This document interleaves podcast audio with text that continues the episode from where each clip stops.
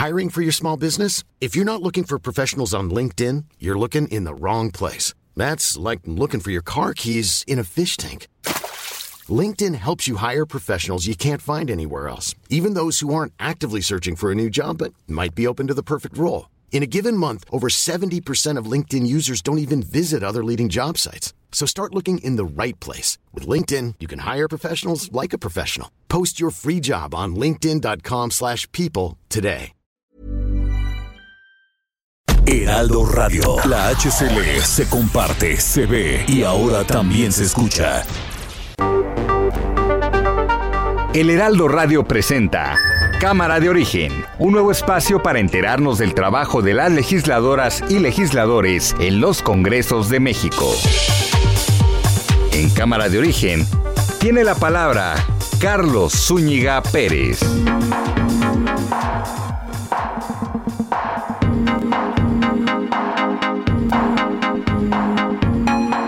Tardes, arrancamos Cámara de Origen.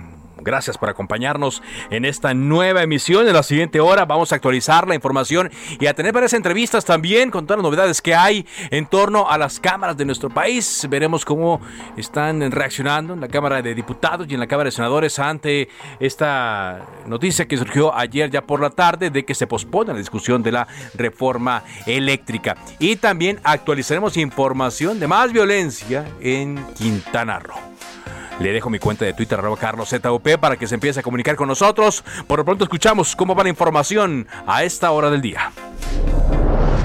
Ignacio Mier, coordinador de los diputados de Morena. Como parte de hacer nuestra la iniciativa del presidente de la República, porque es un mandato del pueblo de México, el proceso de reforma constitucional no concluye con la discusión y aprobación en la Cámara de Diputados. Se va al Senado de la República y después tiene que ser aprobado por al menos 17 congresos locales.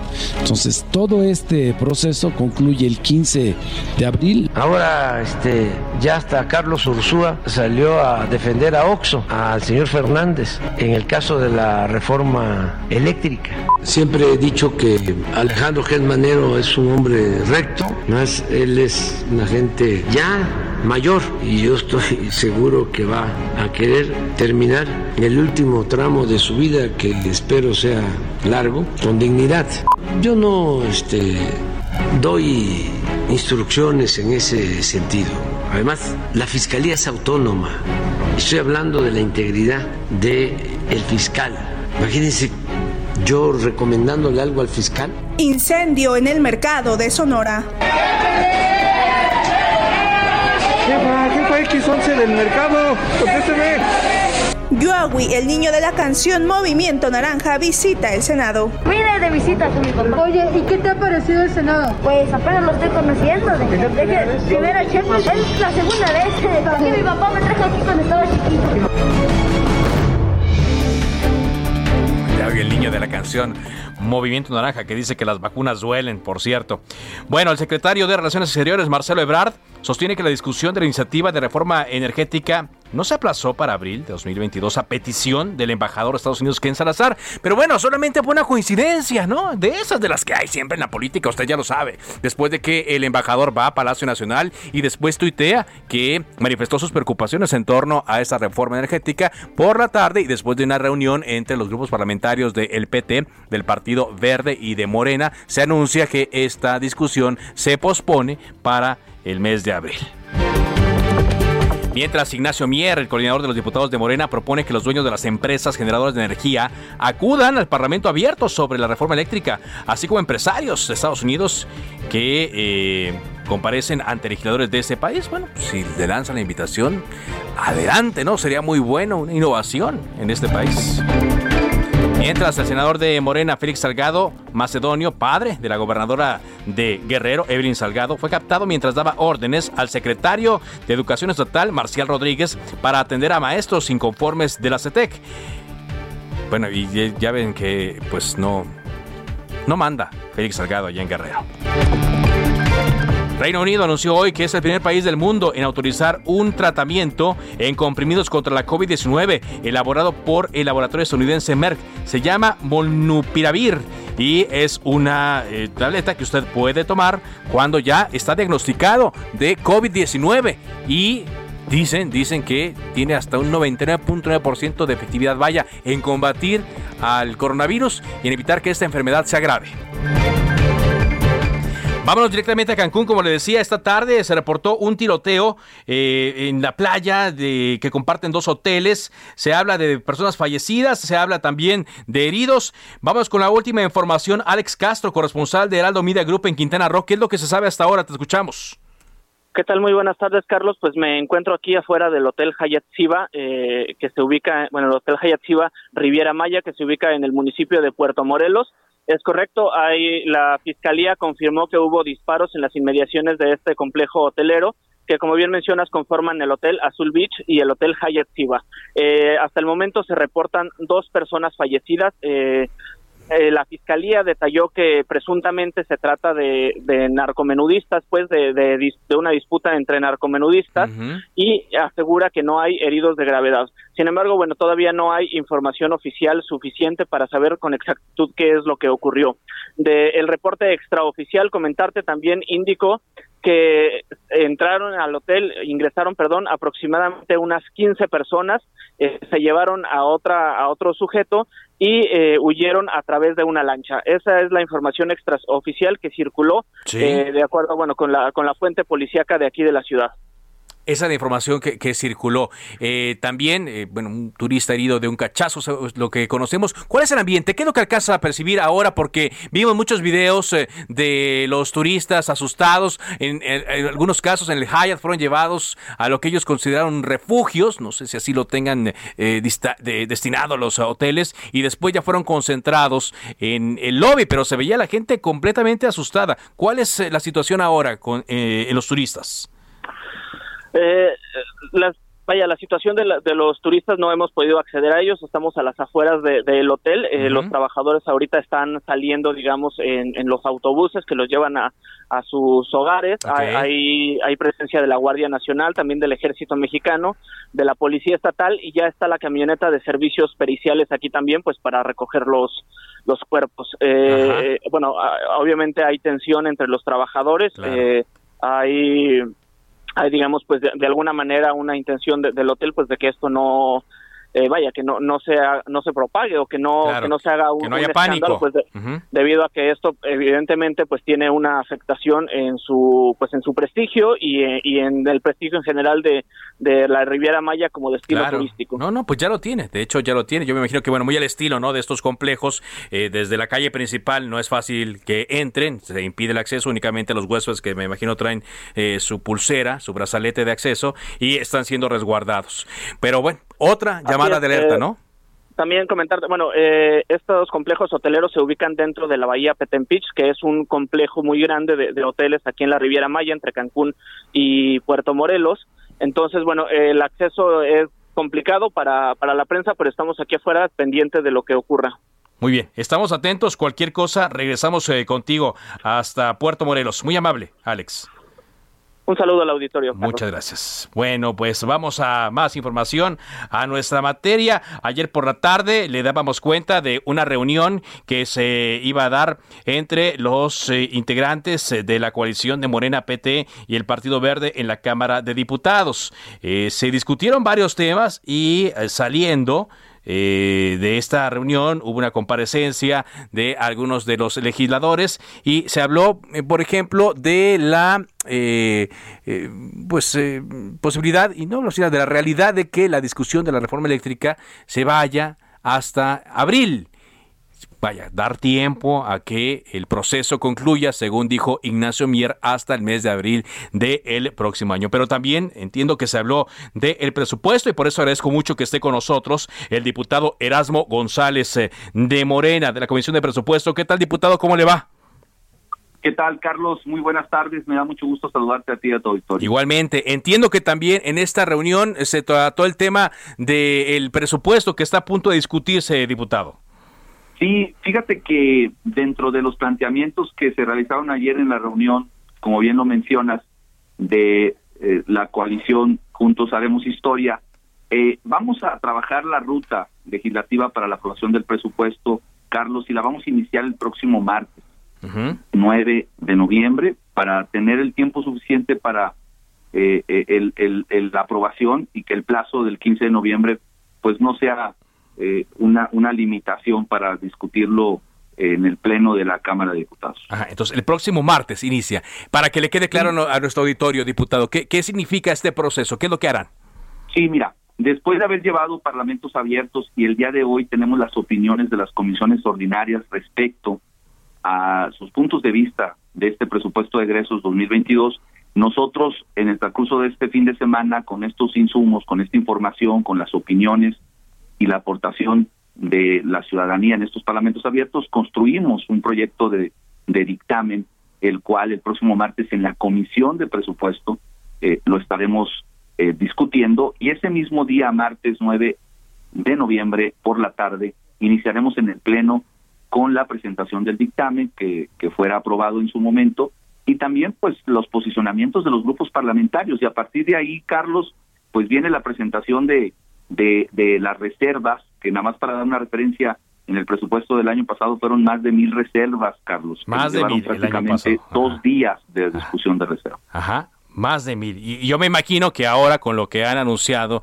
este bloque de PAN, PRI y PRD, la cantidad de reservas podría ser mayor, diputado. Sí, definitivamente estamos pensando que de ser necesario, pues bueno, tener el tiempo suficiente para escuchar todos los posicionamientos y, los criterios de la presentación de las reservas, que tienen que ver mucho con el perfil de presupuesto pues que cada grupo parlamentario este, define, ¿no? Sí. Va, va, expresando en la construcción precisamente de, este presupuesto. Entonces vamos a vamos a, discutirlo con tiempo suficiente y vamos a hacer también un debate que es lo que esperamos todos, un debate de altura, un debate que exponga las circunstancias en las que en las que cada partido interpreta o cada grupo parlamentario interpreta qué es lo que le viene mejor a México en el tema del presupuesto. Ahora, ¿sí habrá la posibilidad de cambios? Porque en la oposición pues quedó este sabor de boca, mal sabor de boca, de que durante la discusión del paquete fiscal pues prácticamente no se movió nada, salvo una que otra reserva que pudo darse, diputado. En el tema del presupuesto, que digamos que ahí sí hay enormes diferencias, ¿podrá haber la posibilidad de cambios? Mira, hay, un, hay, hay una limitación de entrada, Carlos, es que eh, a diferencia de los presupuestos pasados, la ley de ingresos nos dio un margen para poder trabajar estas ampliaciones. En este sentido, el presupuesto original, el proyecto de presupuesto, no va a poder ampliarse porque la ley de ingresos quedó prácticamente igual, no, no hubo ninguna modificación. Entonces, bajo este sentido, lo que ahorita estamos analizando y nos va a llevar estos días es analizar si existe algún planteamiento que pueda ser viable realizar en una reasignación presupuestal, pero desde el mismo margen, desde el mismo espacio que contiene el presupuesto. Para eso nos sirve eh, las expresiones de las opiniones y lo que recabamos también de información de los parlamentos abiertos. Pero sí vemos eh, con mucha restricción eh, poder hacer un, un, cambio, un cambio que no se ajuste a la prioridad de este presupuesto, que, que reitero, pues tiene criterios muy, muy establecidos de bienestar social para cumplir pues lo que está garantizado en la Constitución, sí. Eh, en el tema de, bienestar social, de un estado de bienestar, los proyectos eh, de desarrollo, de, impulso a las empresas eh, de energía como es CFE y Pemex, y también cuidar el tema de salud, que tiene un presupuesto muy importante, un crecimiento de 15% en términos reales, con casi 900 mil millones de pesos en un tema que no ha cesado de atenderse y que es una prioridad, que es la salud. Claro. y, y por ahí pues estaremos también atendiendo el tema de seguridad eh, de la Guardia Nacional y el tema del campo, pero pero existe esta restricción de entrada eh, vamos a analizarlo y de ser factible, pues lo estaremos resolviendo, Carlos, en el curso de la próxima semana. Porque lo que querían era que se le quitara dinero, por ejemplo, al Tren Maya, al aeropuerto, a las refinerías Bocas y que se destinara a otras eh, a otras cosas, digo, propuestas que hace eh, la oposición de temas que a ellos les interesaban. Hablaban incluso como revivir las estancias infantiles, en el tema de la salud sí, pero en un esquema más parecido al seguro popular. ¿Todo eso se va a discutir? ¿Sí habrá oportunidad de eso? Lo, lo, vamos, lo, lo vamos a, discutir. Eh, ellos eh, tendrán la oportunidad de, presentar las, las reservas por supuesto que nuestro nuestro apoyo a los proyectos regionales de inversión que detonan el desarrollo social sí. en, con estos impactos directos e indirectos de bienestar y empleo en algunas regiones del estado son prioridad también para para para nosotros en el grupo parlamentario pero eh, eh, no estamos cerrados al diálogo hay que buscar esquemas que permitan eh, también atender lo que los otros grupos parlamentarios están poniendo sobre la mesa. Claro. Finalmente, diputado, estoy platicando con el diputado de Morena, Erasmo González, de la Comisión de Presupuesto y Cuenta Pública. No sé si ayer se trató en la reunión que hubo del eh, bloque eh, al cual usted pertenece, ¿hubo alguna especie de instrucción o de eh, plática en torno a un quid pro, decir, ceder en algo a la oposición para luego con la reforma eléctrica obtener algunos votos, los que se necesiten para las reformas constitucionales? No, la, la reforma, la reforma, mejor dicho, la reunión del día de ayer fue para abordar, abordar precisamente también la estrategia en la reforma eléctrica y establecimos eh, dos segmentos de diálogo y de atención. Nosotros vimos el presupuesto de egresos como una prioridad inmediata y por supuesto que establecimos nuestra estrategia, ¿no? De defender el paquete económico, defender el presupuesto de egresos y lo abordamos de una manera muy especial en el tema del presupuesto, no condicionando en ningún momento a un voto supeditado en este caso al presupuesto o como en referencia a lo que comentas de la reforma eléctrica. Entonces, vamos con mucha claridad a discutir este presupuesto, vendrán los tiempos para discutir después del presupuesto la reforma eléctrica y buscaremos, eh, reitero, tener la presentación del, presupuesto eh, más razonable, más adecuado, eh, que, que no que no que no meta en predicamentos al, a la estabilidad financiera del gobierno de México y creemos que este es el presupuesto que estamos defendiendo y lo estamos haciendo con estrategia. Por eso la reunión ayer de nuestra bancada de Morena, del Partido Verde y del Partido del Trabajo. Muy bien, le agradezco mucho que nos haya tomado esta llamada y seguimos atentos a su trabajo, diputado. Claro que sí, Carlos. Un saludo a ti y a tu auditorio. Bueno. Muchas gracias. Y justamente en medio de esto también agradezco que esté con nosotros el diputado Reginaldo Sandoval. Él es eh, presidente de la Comisión de Infraestructura de la Cámara de Diputados, es integrante del Grupo Parlamentario del Partido del Trabajo. ¿Qué tal, diputado? ¿Cómo le va? Pues muy bien, eh, aquí con el gusto saludarte, te mando un abrazo y te felicito por esta tarea que hacen de, mantener al pueblo de México informado. Gracias, y justamente pues ese programa Cámara de Origen eh, tiene el acento en las labores legislativas, diputado, por eso le agradezco mucho que esté con nosotros y que nos platique un poco qué factores eh, vieron para tomar la decisión después de ayer de llevar el proceso legislativo y, y ojalá nos pueda explicar también para nuestro auditorio qué significará llevar el proceso legislativo de la reforma eléctrica hasta abril de 2022. No sé si calificarlo como que se pospone. Si nos puede explicar, por favor. Pues eh, no, no, no, se está interpretando que estamos hasta en esa dirección de plazo. Pero Lo, lo, cierto es que ya eh, está la, el acuerdo y la disposición de caminar en el concepto de parlamento abierto eh, desde ahora. desde luego que en prioridad tenemos hoy sacar el presupuesto de aquí al, al 15 de noviembre y después entraremos de lleno al tema de, del debate y la discusión sobre esta reforma constitucional, el artículo 25, 27 y 28, que es el tema de la reforma eléctrica. Eh, y bueno, pues este, si se agota el debate y, y, la, eh, porque aquí esperamos que participemos todos, estamos de frente llamando incluso a los uh, dueños de la inversión eh, que está en la Comisión Federal de Electricidad o a que participen, a que no nos manden representantes, sino que se presenten ellos y discutamos y hablamos con franqueza, con objetividad lo que significa la propuesta y lo que ellos están este eh, pues planteando y, queriendo que se que se haga. Entonces y pues aquí que todos los congresos locales los presidentes municipales gobernadores eh, luchadores sociales pues todo mundo porque eh, pues nadie en, en, México se queda fuera de este debate todo el mundo vivimos de, la energía eléctrica. Claro, incide en nuestra vida en, en, todo momento, eh, diputado. Porque luego ya, y se lo pregunto abiertamente, francamente, después eh, de que ayer estuvo el embajador de Estados Unidos en el Palacio Nacional y dijo que tenía preocupaciones en torno a esta reforma eléctrica y después de que pues eh, no se daban los votos para conseguir la mayoría que se requiere para modificar la Constitución, pues se da este, esta, esta decisión y, este anuncio. Por eso las interpretaciones, y le insisto en que eh, debemos ser muy claros con el auditorio, decir ¿Qué, fue lo que pasó? ¿Hubo presiones? ¿Hubo, eh, sí, algún tipo de, ideas desde el extranjero como para que esto se difiriera un poco más?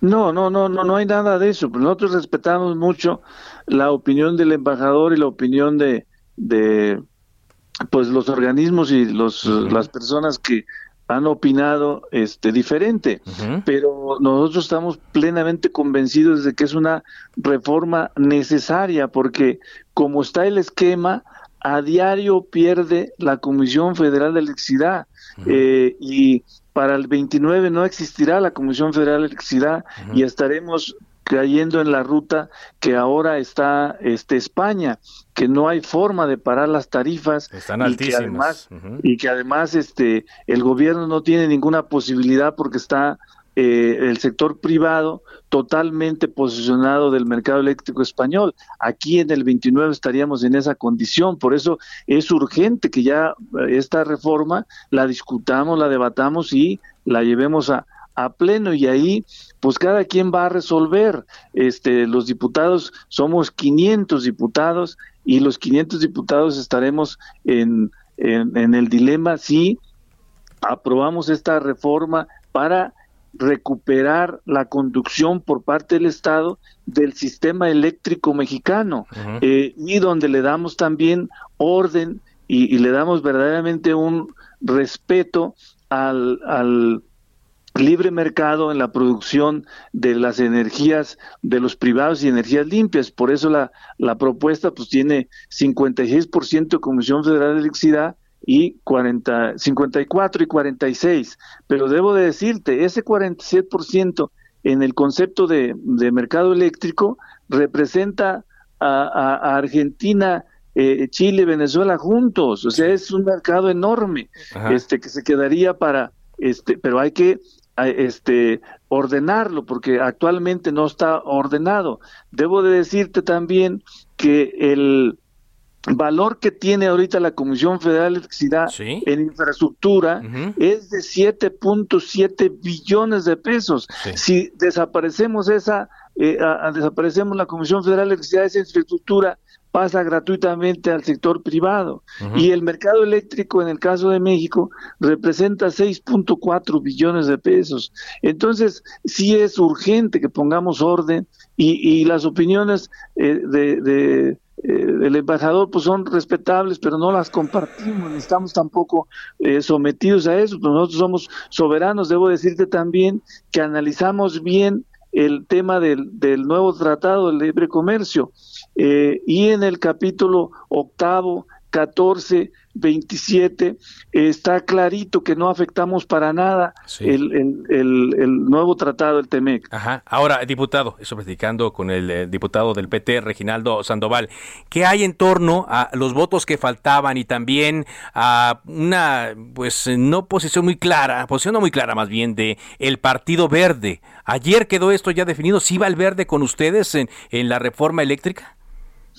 Pues eh, yo entiendo que los, eh, eh, los partidos que estamos en la coalición Juntos Haremos Historia, pues no hay mucho debate ni discusión. El Partido Verde está haciendo un planteamiento que estamos nosotros totalmente de acuerdo de no ir ni de, de, no dar ni un paso atrás en el tema de energías limpias, que es el concepto que se llama transición eléctrica y ahí pues no tenemos ninguna duda de que quien garantiza la transición eléctrica a energías limpias, pues es el Estado, porque los privados nunca van a invertir donde no haya utilidad. Y por eso se va a hacer esta, eh, eh, esta, eh, pues unidad fotovoltaica allá en Sonora grandísima, que va a ser la más grande de América Latina, pero esa la va a hacer la Comisión Federal de Electricidad y por eso se van a modernizar las presas para eh, mejorar las hidroeléctricas y hacer más energía limpia. Entonces, en eso pues coincidimos plenamente con el verde. Eh, eh, no hay duda de que el verde en eso nos va a acompañar y nosotros lo acompañamos.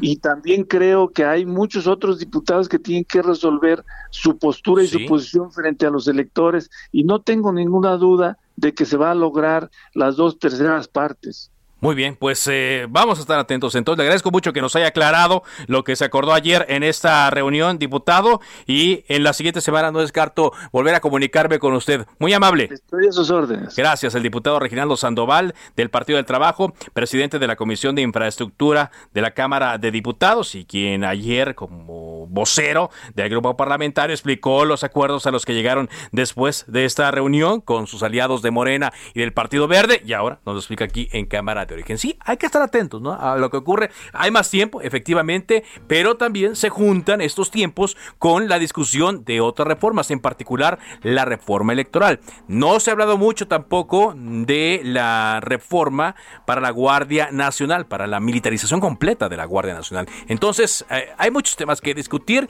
y seguiremos hablando de esto aquí en Cámara de Origen. Por lo pronto, vamos a ir a una pausa. Le recuerdo mi cuenta de Twitter, arroba carloszop. Volvemos después de un corte.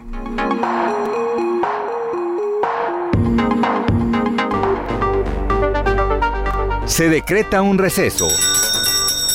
Vamos a un corte, pero volvemos a Cámara de Origen con Carlos Zúñiga Pérez. Heraldo Radio, la HCL se comparte, se ve y ahora también se escucha. Heraldo Radio 98.5 FM, una estación de Heraldo Media Group, transmitiendo desde Avenida Insurgente Sur 1271, Torre Carrachi, con 100.000 watts de potencia radiada. Se reanuda la sesión. Volvemos a Cámara de Origen con Carlos Zúñiga Pérez.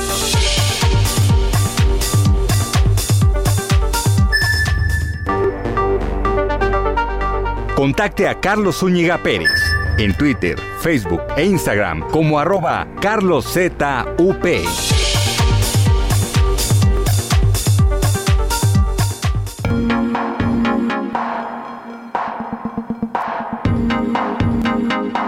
Avanzamos en cámara de que reanudamos la sesión. Gracias por eh, continuar eh, con nosotros y gracias por sus comentarios a través de nuestras redes sociales, en particular el Twitter arroba carlosetop. Así me pueden encontrar también en otras redes sociales como Instagram y como Facebook. Bueno, pues eh, se ha hablado mucho del papel de Félix Salgado Macedonio, senador de Morena, en el gobierno de Guerrero, toda vez que su hija Evelyn Salgado asumió hace apenas unos días. Y a pesar de pues eh, las eh, críticas que se han dado y a pesar de que han salido en la defensa de Evelyn Salgado personajes como la jefa de gobierno Claudia Sheinbaum, pues hay momentos I'm Sandra, and I'm just the professional your small business was looking for. But you didn't hire me because you didn't use LinkedIn jobs. LinkedIn has professionals you can't find anywhere else, including those who aren't actively looking for a new job but might be open to the perfect role, like me. In a given month, over 70% of LinkedIn users don't visit other leading job sites. So if you're not looking on LinkedIn, you'll miss out on great candidates like Sandra. Start hiring professionals like a professional. Post your free job on linkedin.com/people today. Que son evidenciados, donde Félix Salgado, pues, manda, manda como si él fuera el gobernador.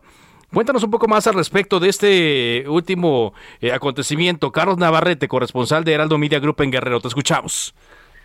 Carlos, buenas tardes, buenas tardes al auditorio. Efectivamente, comentarte que el senador por Morena, Félix Salgado Macedonio, fue captado mientras le daba órdenes al titular de la Secretaría de Educación en Guerrero, Marcial Rodríguez Saldaña, para atender a un grupo de maestros inconformes que protestaron ayer en Chilpancingo, esto a pesar de que quien encabeza el poder ejecutivo en la entidad es su hija, Evelyn Salgado Pineda. De acuerdo con un video que circula en redes sociales, ayer Salgado Macedonio tuvo un acercamiento con maestros de la Coordinadora Estatal de Trabajadores de la Educación, quienes bloqueaban la avenida Lázaro Cárdenas luego de que no fueron atendidos por representantes de la Secretaría de Educación a quienes exigen atención a diferentes demandas. Tras escuchar las inconformidades de los docentes, Salgado Macedonio sacó su teléfono celular y llamó al titular de la Secretaría de Educación, Marcial Rodríguez, a quien pidió atender el día de hoy en audiencia a los maestros. Finalmente el bloqueo se desactivó tras la intervención del senador y este hecho ha sido criticado en redes sociales donde usuarios afirman que la única persona facultada para dar instrucciones a un secretario de despacho es la gobernadora Evelyn Salgado, Comentar también que las críticas hacia Salgado Macedonio han sido constantes justo porque es acusado de ser quien toma las decisiones en la entidad y no su hija, quien ganó las elecciones del pasado 6 de junio. Carlos, mi reporte. Buenas tardes. Buenas tardes, muchas gracias. Gracias eh, por este reporte, Carlos Navarrete. Sí, se puede entender que un senador pueda ser gestor en ciertos problemas, puede hacer labores de gestoría, puede hacer una llamada de contacto, evidentemente. Pero en el caso de Félix Salgado Macedonio, las cosas pues son distintas, porque él quería ser gobernador del estado de Guerrero. Al no ser candidato, por las circunstancias que todos ya conocemos, el tema de sus cuentas, pues queda su hija Evelyn Salgado. El tema es hasta dónde puede una labor de gestoría beneficiar a la gobernadora o perjudicarla. ¿Cuánto la va a fortalecer? ¿Cuánto la va a perjudicar? ¿Hasta dónde va a permitir o se va a permitir a Félix Salgado Macedonio llevar a cabo estas labores en detrimento de la propia autoridad de su hija, Evelyn Salgado. Es algo que ellos tienen que evaluar personalmente. Bueno, seguimos platicando en Cámara de Origen con los eh, integrantes de esta legislatura Después de la decisión que se anunció el día de ayer de llevar hasta abril la discusión completa, el proceso legislativo completo de la reforma eléctrica. Por eso agradezco mucho que esté con nosotros Juan Ramiro Robredo, diputado presidente de la Comisión de Puntos Constitucionales. ¿Qué tal, diputado? ¿Cómo le va? ¿Cómo está? Buenas tardes. Gracias. mucho gusto.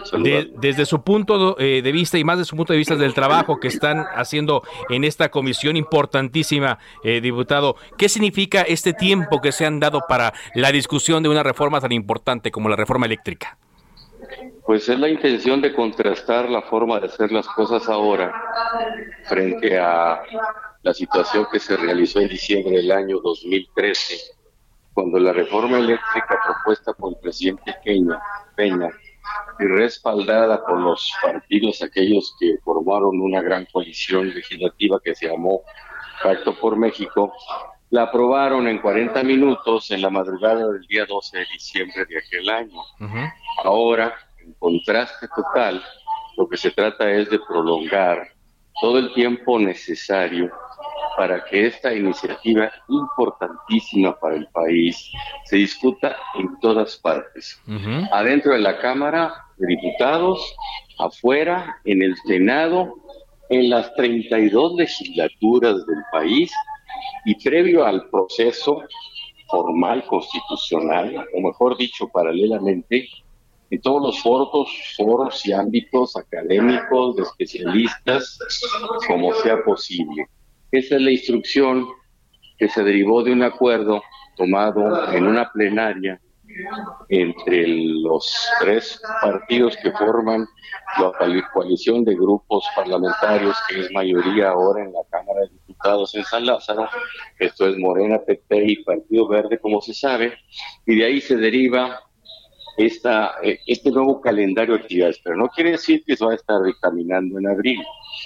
Quiere decir que aún en diciembre, que aún en enero y febrero, regresando al siguiente periodo ordinario, se podrá estar discutiendo aquí todavía o en el Senado, muy probablemente ya en el Senado. Y después, y después en la legislatura de los estados, no más de abril, eso sí.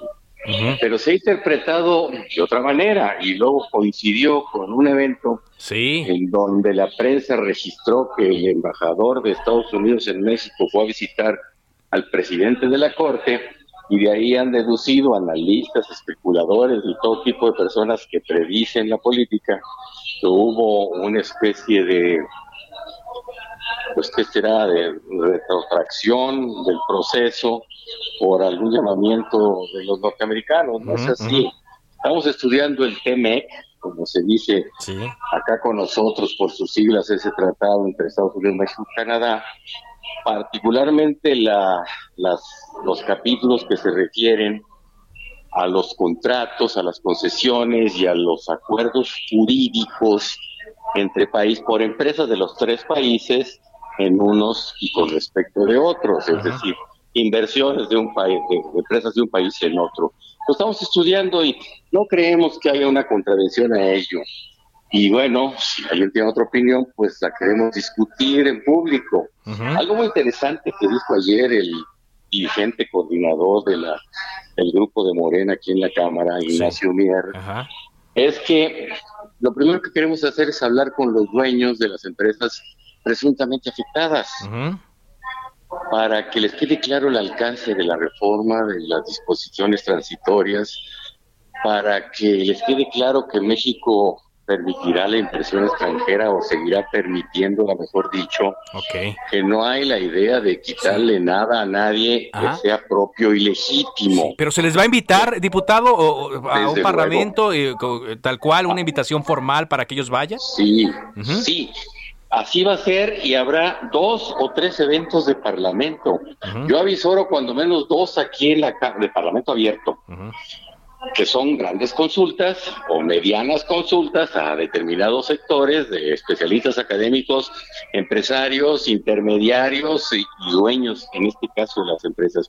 Así como los legisladores norteamericanos mandan llamar a los particulares afectados o interesados en determinados asuntos, así como los senadores de Estados Unidos, de la Cámara Alta, ya mandan llamar al dueño de una empresa. Bueno, así como a algunos partidos les gusta parecerse tanto a los norteamericanos, en esta ocasión les vamos a dar gusto.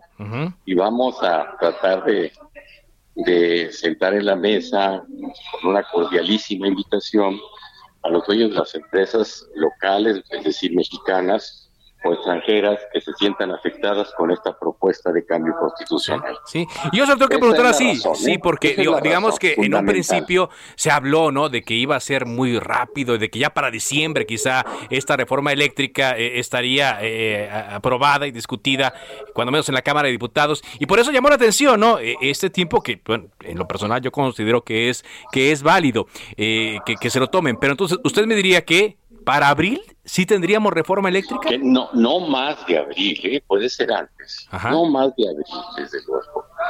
Desde luego. Y tampoco está cancelado que en diciembre podamos, si llegamos a un consenso aquí o a los acuerdos suficientes, ir con un dictamen al Pleno y discutirlo ahí. Eso no está cancelado, pero tampoco se lo estoy avisando porque no está en conocimiento eso todavía. Es un suceso que que no sucede.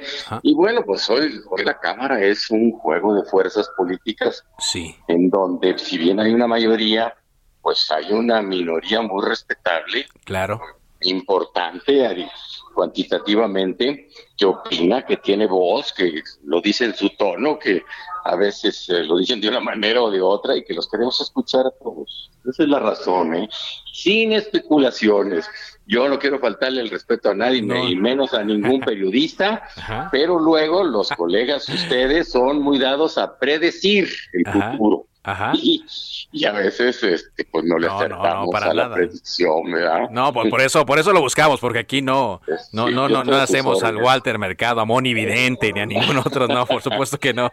Eh, que ellos respetable su trabajo, ¿no? Pero nosotros nos dedicamos a otra cosa, eh, diputado. Pero sí se hará caso, es decir, eh, a lo que voy es, se requieren votos, ¿no? De, de esta minoría que usted me dice, ¿no? Muy respetada. ¿Habrá la posibilidad de que ideas de ellos se introduzcan para conseguir conseguir los votos suficientes para modificar esos seis artículos de la Constitución? Le voy a decir algo. A ver. Esa, esa forma de expresar las cosas, de que no se le mueva ni una coma, es siempre depende de la sintaxis. Ajá. Entonces las comas se pueden mover para decir mejor las cosas. Si lo sustancial de una propuesta permanece, si se altera, pues ya no es la misma iniciativa, ya estaremos hablando de otra cosa. Sí. Eso no es así. La propuesta es que el Estado, a través de el Poder Ejecutivo y de un nuevo órgano autónomo constitucional, reasuma la rectoría del sector energético de la economía nacional. Okay.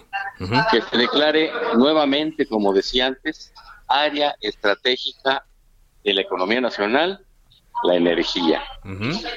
Que se revisen las normas sobre la base de una modificación constitucional para que venga una legislación acorde que le permita al Estado generar, transmitir, distribuir y abastecer a toda la población, pero cuando menos con una participación en inversión y en generación del 54%. Que creo que será así, porque la revisión que hicieron la Secretaría de Energía es, una iniciativa del Ejecutivo y, la Comisión Federal de Electricidad es que los contratos eh, de autoabastecimiento, los permisos de autoabastecimiento y los contratos con los que se llaman productores eléctricos independientes, lo que les corresponde legítimamente con base a el quantum de esos contratos es hasta el 46% y con eso en todo caso se les respetaría y se debe quedar, pero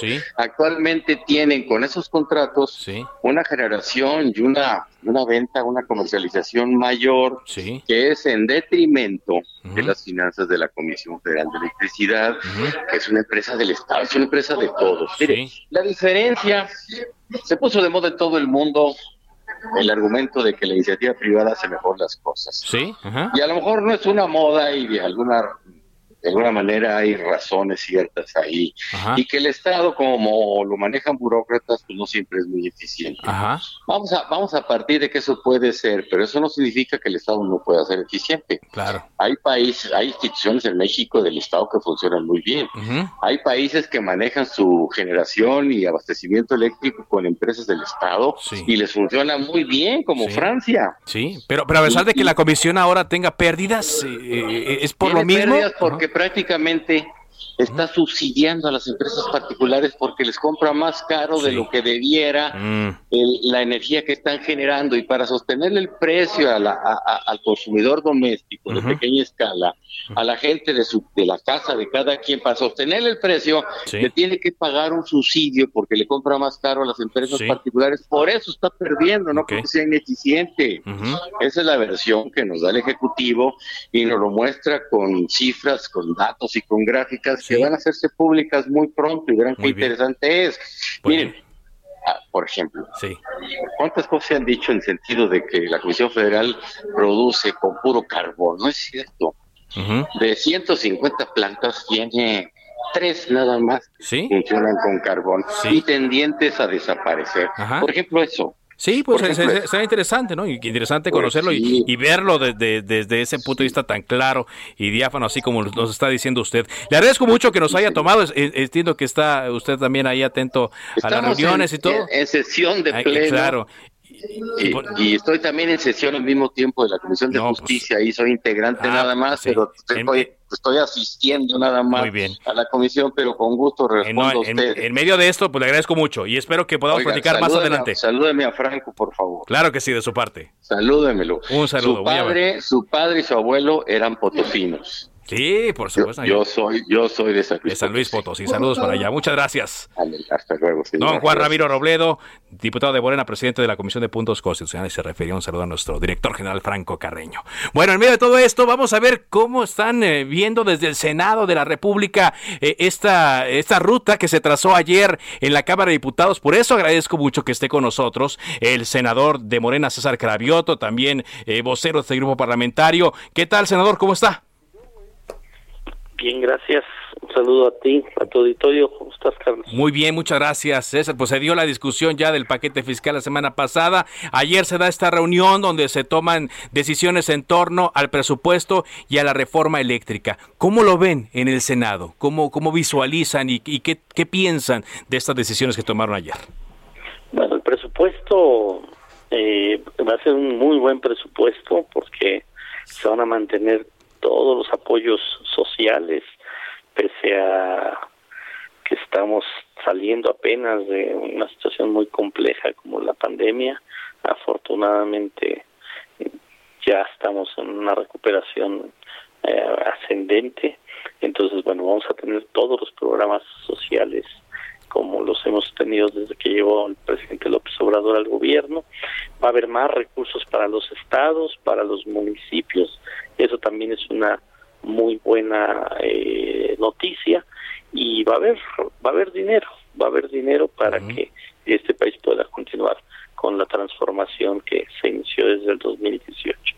Y sobre la reforma eléctrica, creo que la ruta es, es buena, era muy complicado que todo saliera en este año. Todos los diputados están diciendo, bueno, nosotros sí lo sacamos este año, después vendrá al Senado, que lo, lo debemos de sacar entre febrero y marzo, para que después se vaya a los estados y, salga por lo menos en 17 estados y para abril, para abril ya tener la reforma eléctrica eh, aprobada, que también va a ser va a ser este, una muy buena noticia. Para los mexicanos nos va a dar tranquilidad de que no vamos a tener eh, los problemas que están teniendo en otros países con cobros excesivos en el recibo de la luz. Ahora, senador, eh, estas fechas, aquí yo relacionándolo y con lo que también he estado leyendo, se van a juntar también con eh, pues el proceso de revocación de mandato que va a ser a finales de marzo. ¿Han considerado también esto? ¿Tiene que ver una cosa con la otra? No, no tiene que ver porque porque una situación se da en una discusión en los en el Parlamento, en, el Congreso de la Unión y la otra el otro tema pues ya salió de esta del, del Congreso y ya más bien va a ser un trabajo territorial, va a ser un trabajo en la calle, va a ser un trabajo con la gente para que haya eh, una participación masiva el 27 de marzo, que es la, la consulta de revocación de mandato. Primero, juntar firmas del, de, ahorita noviembre y hasta el 15 de diciembre, y después la, la consulta que será el 27 de marzo. Pero no, corren paralelos, o sea, no, no tiene que ver una cosa con la otra. Ahora, recordemos, el senador está criticando con César Cravioto, senador de Morena, que en la discusión del paquete fiscal en el Senado, pues también hubo muchas reservas, ¿no? Que se fueron, pues, bateando una, una tras otras, eh, y hubo molestia por parte de eh, los opositores porque, pues, no se le dio cabida a ninguna. El tema del presupuesto, pues, también es sensible Eran porque... reservas muy malitas. Sí, muy malas. Eran reservas muy malitas. Si han sido buenas reservas, las votamos a favor, pero pues es que la oposición se la pasa defendiendo a los que no quieren pagar impuestos en este país. Entonces, pues, pues claro que las, las bateamos porque pues no estaba bien. O sea, la oposición, este, está medio deschavetada, Carlos. Qué malo que ya haya tomado ese camino la oposición en este país. Por ejemplo, votan en contra de que no haya IVA en, en productos de higiene eh, femenino. Sí votan en contra. Y después una senadora del Movimiento Ciudadano de, de Nuevo León sube un tuit diciendo qué bueno lo logramos, tenemos este eh, ya no iba en, en, en productos de higiene para la mujer. Pues qué desfachatez, votó, votó en contra esa senadora y después cacarea el huevo que no puso ella. O sea, no, se vale, pues si, si, votas en contra, pues no puedes decir lo logramos y fue un gran éxito. O sea, caravanean con sombrero ajeno cuando ellos votan en contra. Entonces, aquí todas las mujeres de oposición votaron en contra de las mujeres de este país, porque todas las senadoras de oposición del PRI, del PAN, del PRD, del Movimiento Ciudadano, votaron en contra de que se eliminara el IVA para los productos de higiene de, de, las mujeres. ¿Y entonces qué podríamos esperar para la discusión del presupuesto? Porque ya ve que ellos traen otras ideas en torno, por ejemplo, a revivir las estancias infantiles, el tema de lo que ellos llaman el seguro popular, lo de las obras del presidente. ¿Qué tipo de discusión podríamos esperar, senador? Eso, una discusión donde la oposición va a querer que regresemos al pasado y donde la mayoría, que, es Morena y los partidos que apoyan al presidente, vamos a estar firmes en sacar adelante eh, el presupuesto para, para el próximo 2022 de este país, porque la oposición no ha entendido que la gente en el 2018 pidió una transformación, pidió que las cosas cambiaran, porque si la gente hubiera querido que las cosas siguieran igual, hubiera votado por el PAN o hubiera votado por el PRI.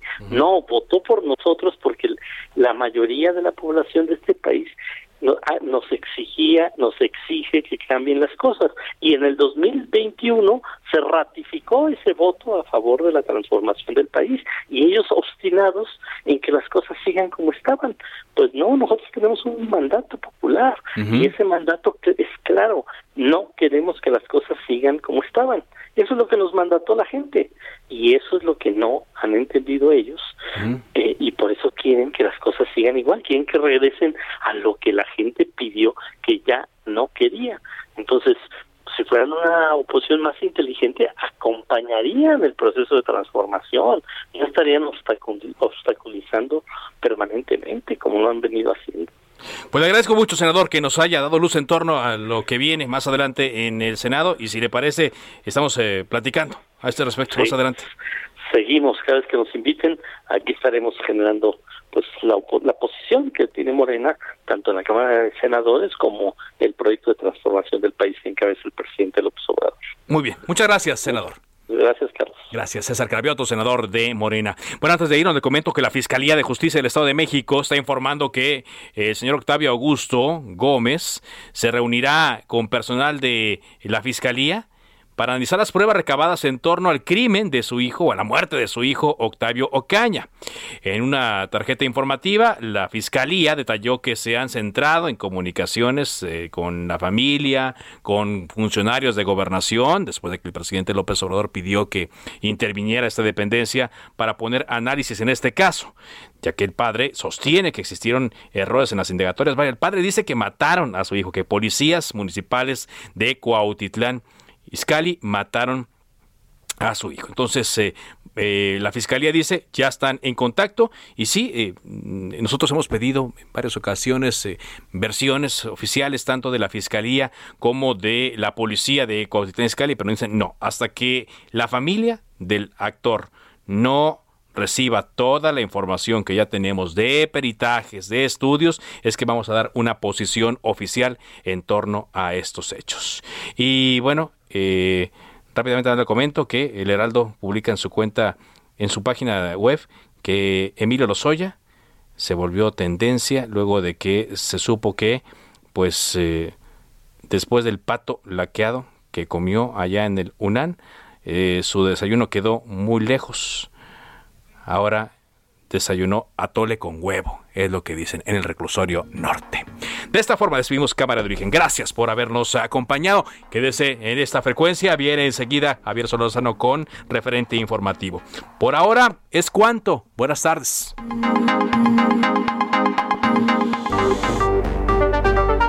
Se cita para el próximo programa. Cámara de Origen, a la misma hora, por las frecuencias de El Heraldo Radio. Se levanta la sesión.